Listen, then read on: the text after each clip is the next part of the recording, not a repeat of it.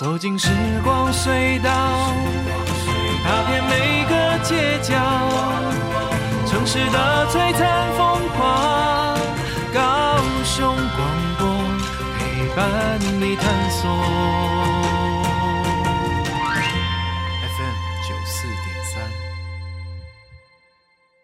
Hello，大家好，欢迎来到九四三人生小剧场，我是汉轩。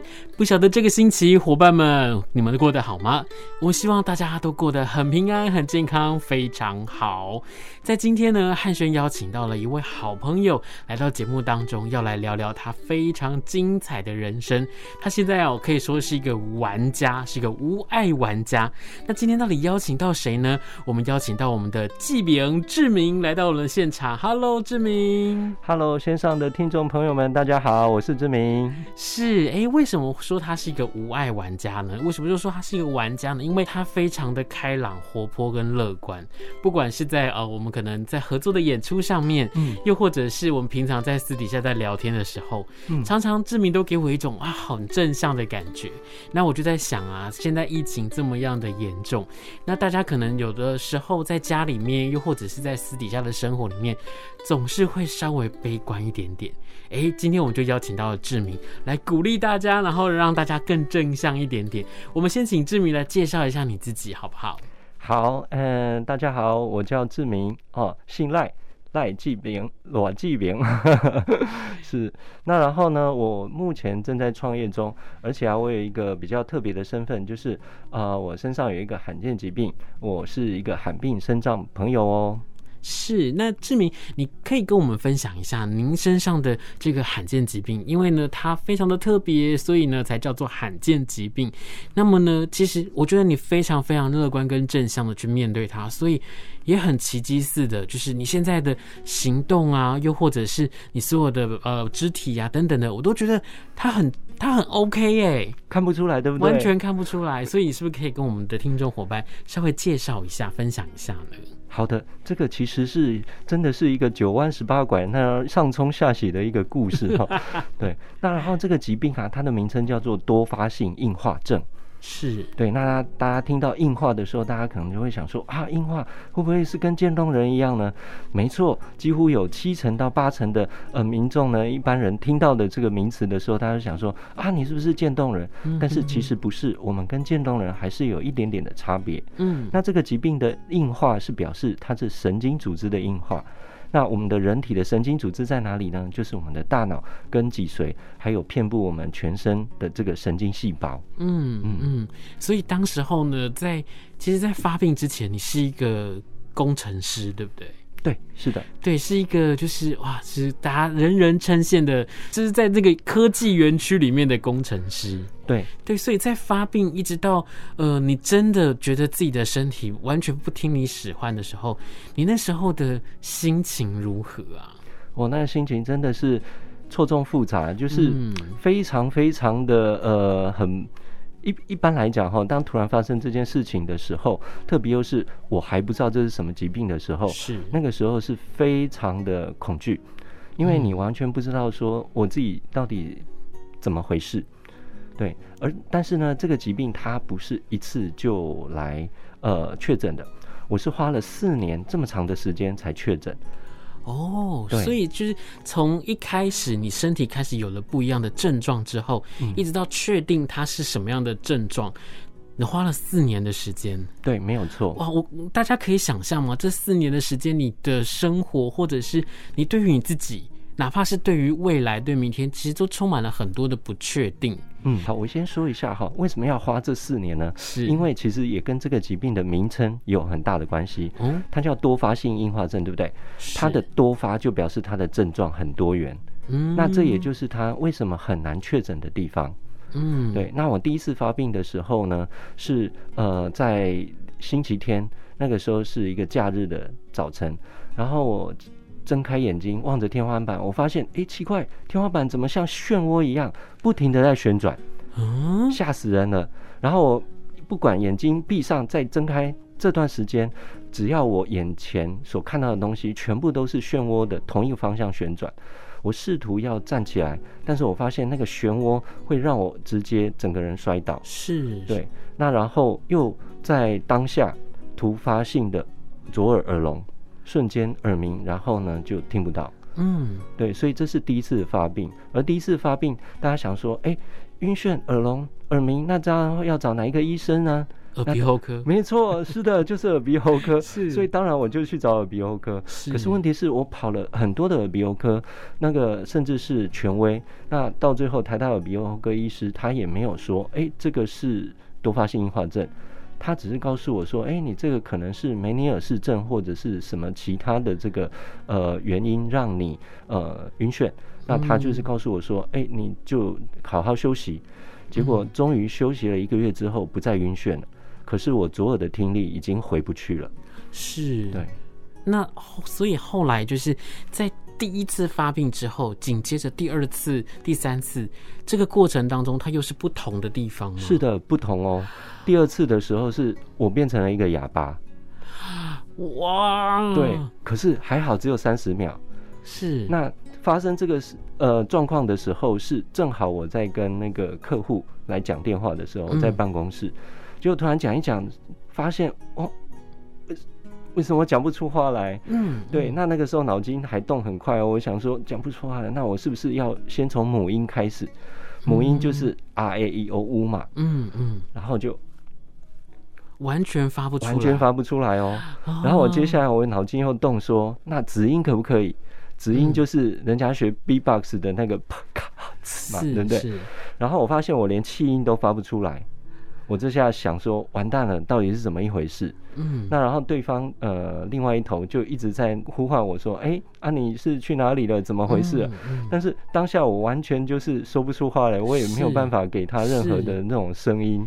对啊，后来终于可以呃那种咿咿啊啊这样子的发出来的时候，哦，才赶快跟他说。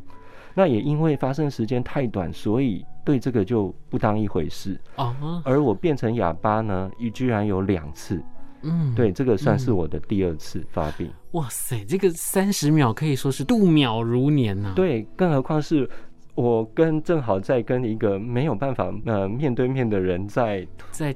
通话，对，是是是，哇，这真的是，然后就开始一路一路的就开始发现这个症状就越来越不一样。第三次更厉害哦，第三次是呃也是一样，我醒来的时候我是痛醒，然后我是右下背痛伴随左大腿麻，而那个痛就像你的牙痛、神经痛、嗯、那种刺痛、电流这样子穿透的痛的那种感觉。嗯嗯对哇，然后这个时候你就开始意识到，好像事情不单纯，一定要赶快去找医生。是，可是做了一连串检查之后，医生只给我一句话，他说：“啊，你这是空吧空空空丢你空空空，对，这个对不对？这个神经性嘿。那拍了片子之后啊，我就特别又质疑医生说：，哎，医生，他如果是椎间盘突出的话，应该可以看得出来啊。但是我，你可不可以指哪一节？”有突出，嗯，因为怎么样我都看不出来有突出的那种症状。那这个时候医生反而就不太正视我，他就说：“哦，好，那你如果不要开刀，你就做复健就好了。”然后我就做了七个多月的复健，嗯，然后呢也开始就是那种呃，慢慢的一步一步，慢慢的一拐一拐的这样的一个日子。嗯，白天上班，然后下班第一件事情就是跑到医院去做热敷、电疗、牵引。那其实这个过程也拖了七个月的时间呢。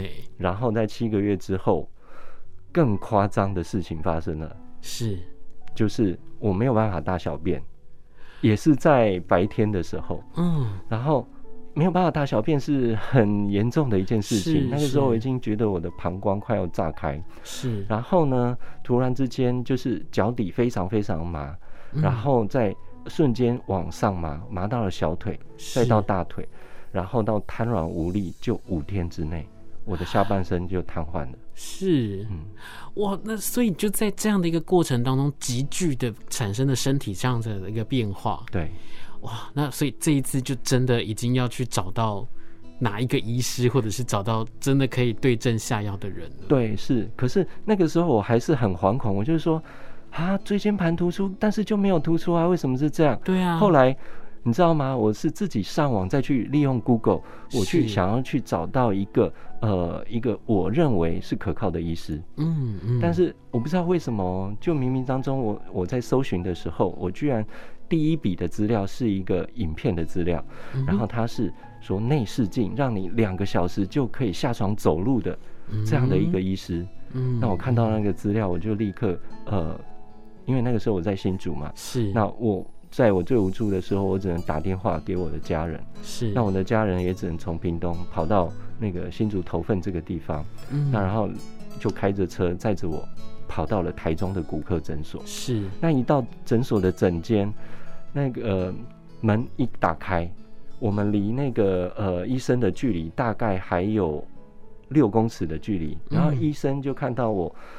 就是被爸爸妈妈一左一右这样搀扶着进去，是那个时候我已经脚完全没有力了。嗯，那医生还没有等我们坐定，他就拿出了自己的名片，然后在他名片上面写着大大的“通关密语 MS” 两个字。嗯，嘿，你知道医生都很喜欢唠英文，嗯，然后都不喜欢讲中文，对对，所以他就告诉我。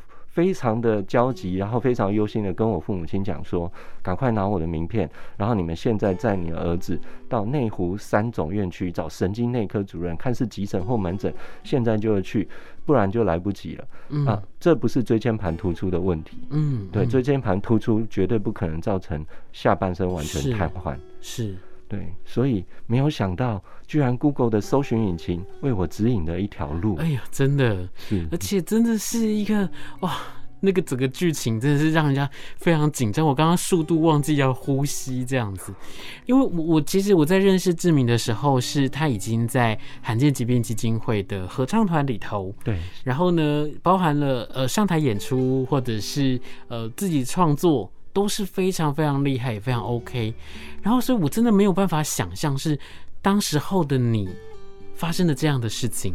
而且现在我们在聊这件事情的时候，大家可能没有看到，但是大家应该可以听得出来，志明他是用带着微笑的方式在跟我们说着这个，而且还是开玩笑、很幽默的口吻。对，然后我我真的就觉得我很难想象当时候所发生的每一刻、嗯、每一幕，然后每一件事情，你是多么的用心用力，或者是辛苦的去经历这一切的事情。其实那个时候啊，呃，我在把我的情绪带回到那个时候，要准备在那个台中骨科医医师的这个诊间之前，在。呃，进去诊间之前，然后我就看到了那个一样，呃，医生他们诊断之后的一些成功案例。嗯嗯。那我其实就在诊间外面，我就开始掉泪。嗯，对。那为什么掉泪呢？那个时候我就觉得说。哎，我自己活得这么大了，那个时候是我人生的三十三岁。嗯，那大家都知道嘛，可能三十而立，然后就准备，也许要成家，正巅峰的时刻。而且也正好哦，我真的就是在我在发病之前，我买下了新竹的那个呃夜市，就在清华大学那附近有一个叫清大夜市的一个二手国宅，其中一间。就没有想到，准备要签约之前，就给我发生这样的事情。是，所以那个真的是，我觉得那个是从生理上，然后到心理上倍感压力的去面对这件事情。是啊，那个时候我掉泪的是，不只是说，呃，我为什么活了这么大了，然后还要父母亲来照顾我。对，那然后。当然，我就真的呃用了这个通关密语之后，我还是不知道，因为我只知道 MS 而已。好像我们现在在那个打游戏，然后破关，然后你只有通关密码，对，你只有这个密码，但是问题是这个密码代表什么意思，你完全不晓得。然后再到了三总内湖院区的神经内科的时候，他就立刻安排了住院。火速安排住院哦，嗯、然后安排了全，呃全呃整个脊椎的全核磁共振扫描，嗯哼哼哼，对，然后还还有晚上要进行那个腰椎的椎呃那个脊髓液穿刺，是要把你的脊髓液抽出来，然后做这个简体的化验，嗯嗯，就隔天没有想到医生说，哦，我从来都没有看过发炎指数这么高的，嗯、然后后续又在做了一些检查之后，那医师就真的。确定了这件事情叫做多发性硬化症。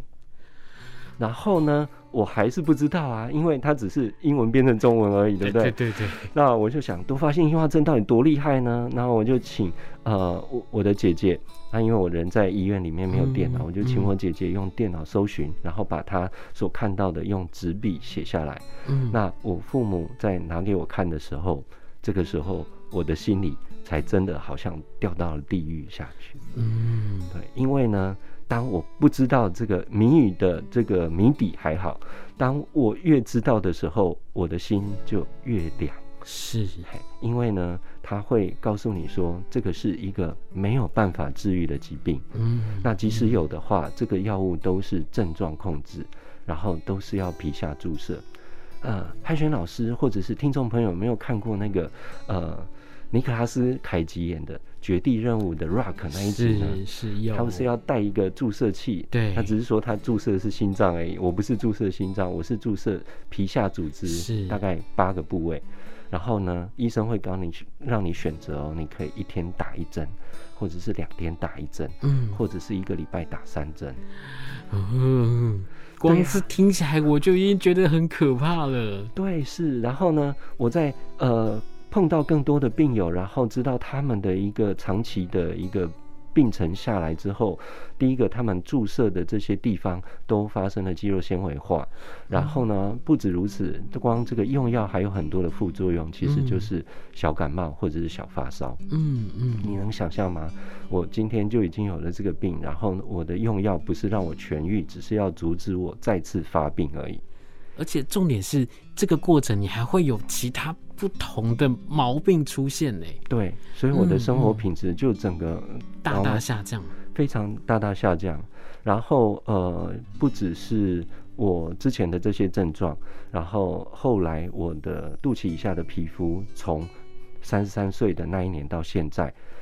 麻、灼热、刺痛感是没有停止过的。嗯，对，即使是目前就是在这个地方，它还包含肌肉也是持续的紧绷着。是，它好像没有完全放松的那一天。而且也因为天气或者是生活的品质、压力等等的，也会改变这样子的一个呃严重的程度。但是它没有办法完全的。根治对不对？对，因为它已经破坏了我们的神经细胞，嗯、那神经细胞是最难再生跟复原的。是对，所以这些所谓的那个硬化之后留下来的斑块，都会成为我们生命中的一部分。嗯，所以现在你也就是选择跟他好好的共存。当然不可以啊！怎么可以好好的共存？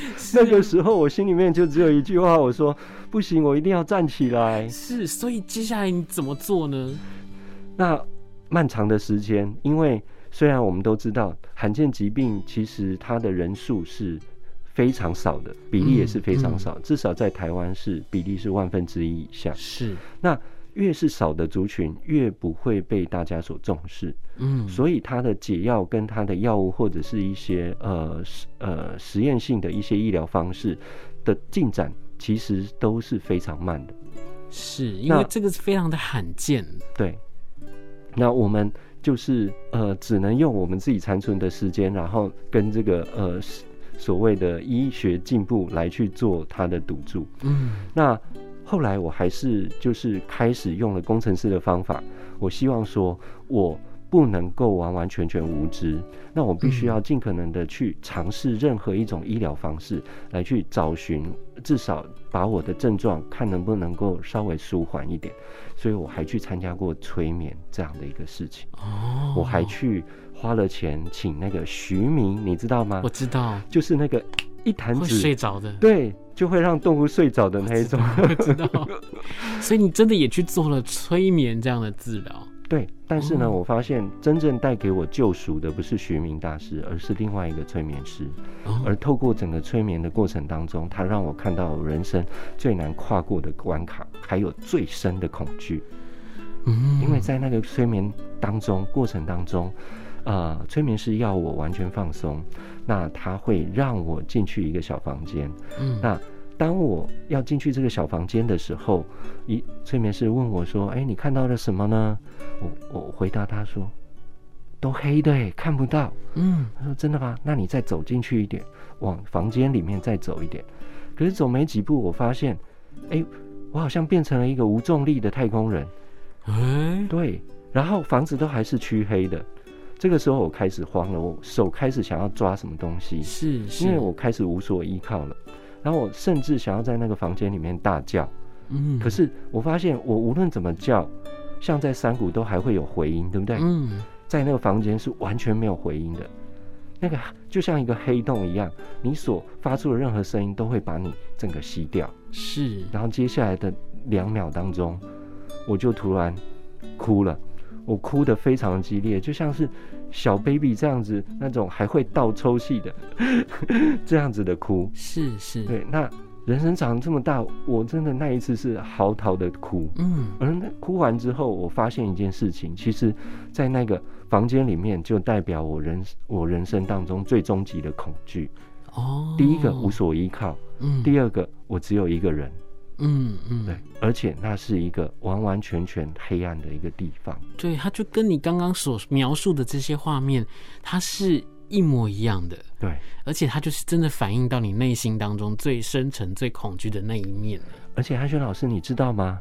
我我在有一次听过立刻胡哲来台湾给记者访谈的时候，没有想到我经历的这一切，居然是立刻胡哲也经历过最难跨越的难题跟关卡。哦他说出了一个答案，就是对孤单的恐惧。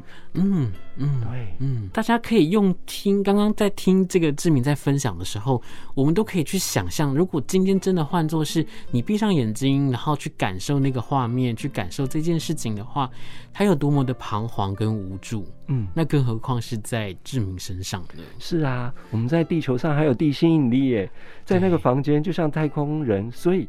真的不要小看太空人，他们非常的伟大。是是。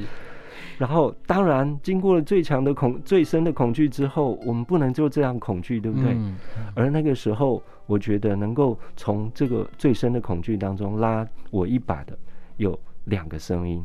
第一个声音是我最喜欢的电影，那个电影的名字叫做《星际大战》，里面有一个主角，他是一个非常呃。老的，而且非常具有智慧的绝地武士大师，嗯、叫做尤达。嗯，尤达大师他曾经说过，他说恐惧是通往黑暗面的道路，恐惧会让你生气，生气让你憎恨，憎恨到最后会让你受苦。哇！原来我以前看过的电影居然可以救我哎、欸！是对，而且我发现我好像就在这一条道路上，因为我开始气我自己，为什么把自己搞成这个样子？嗯、我开始会可能会开始去抱怨一些事情，而当我不论再怎么样抱怨，当我不论怎么样伤心，这并不能扭转任何的病情。嗯，对，嗯、所以呢，我就跟尤达大师学习，我不不能再恐惧。是，那不能恐惧。要怎么做到呢？说来好容易，对不对？后来有一句我们小时候都常读过的话，是名言佳句，叫做“知识就是力量”。嗯，对。那我必须要学习疾病是什么，所以工程师的性格又拿出来喽。五个 W 一个 H，是从什么是多发性硬化症开始学习。所以从出院，其实从出院的那一刻起，我就开始在 Google 上面。搜寻很多跟多发性硬化症相关的这些资料，然后甚至我还写了一个部落格，我就把我每天所查到的资料啊、体会全部都贴上，记录下来。对，把它好好的记录下来。嗯，而且我觉得这个是，不管是对你自己来说，又或者是其实如果有同样病症的人来说，我真的觉得他是在汪洋中的一块浮木。真的，你真的可以靠着你所做的这些记录去找到更清楚的方向。嗯，他可能就不会是像你当时候这么样的彷徨跟无助。是，而且没有想到，我后来发现说，透过网络，其实居然北美跟欧洲那边有四十万人的多发性硬化症患者，哎。嗯，很夸张，对不对？嗯、是，对啊，反而东方人跟西方人就会有这样的一个比例的悬殊。嗯，所以后来我才会大部分的时间都去解读说，哎，现在西方这个欧美那边有什么样的进展，而没有想到神奇的一件事情发生了，是就在二零零九年的年底，我搜寻到了这样的一篇论文。嗯，对，一个意意大利医生，他为了要找寻多发性硬化症的这样的一个解药，嗯哼，他发现了六十五六十五位的这个病友呢，都有同样一个症状，就是从我们的脑袋到心脏这两条一个主要的静脉回流呢，嗯，都狭窄，是。百分之九十哦。都有狭窄，然后他用了一个最传统的，而且是呃是现在的这样的一个手术过程，他把那个心导管的气球把它狭窄的地方扩充，嗯，对，充气，充气完之后把气球拿出来，哎，没有想到，居然小小的这样的一个呃非常 OK 的这样的一个手术，在很多的病人有。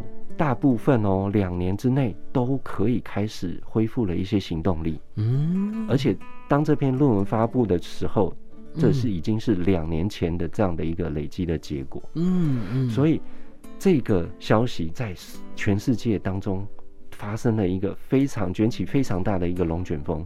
那个时候，所有的全世界的多发性硬化症的病人都在询问说：“我去哪里可以做这个手术？”嗯哼哼，所以我就赶快又把这些资料收集，因为我看到了希望，我终于可以有一天可以再站起来了。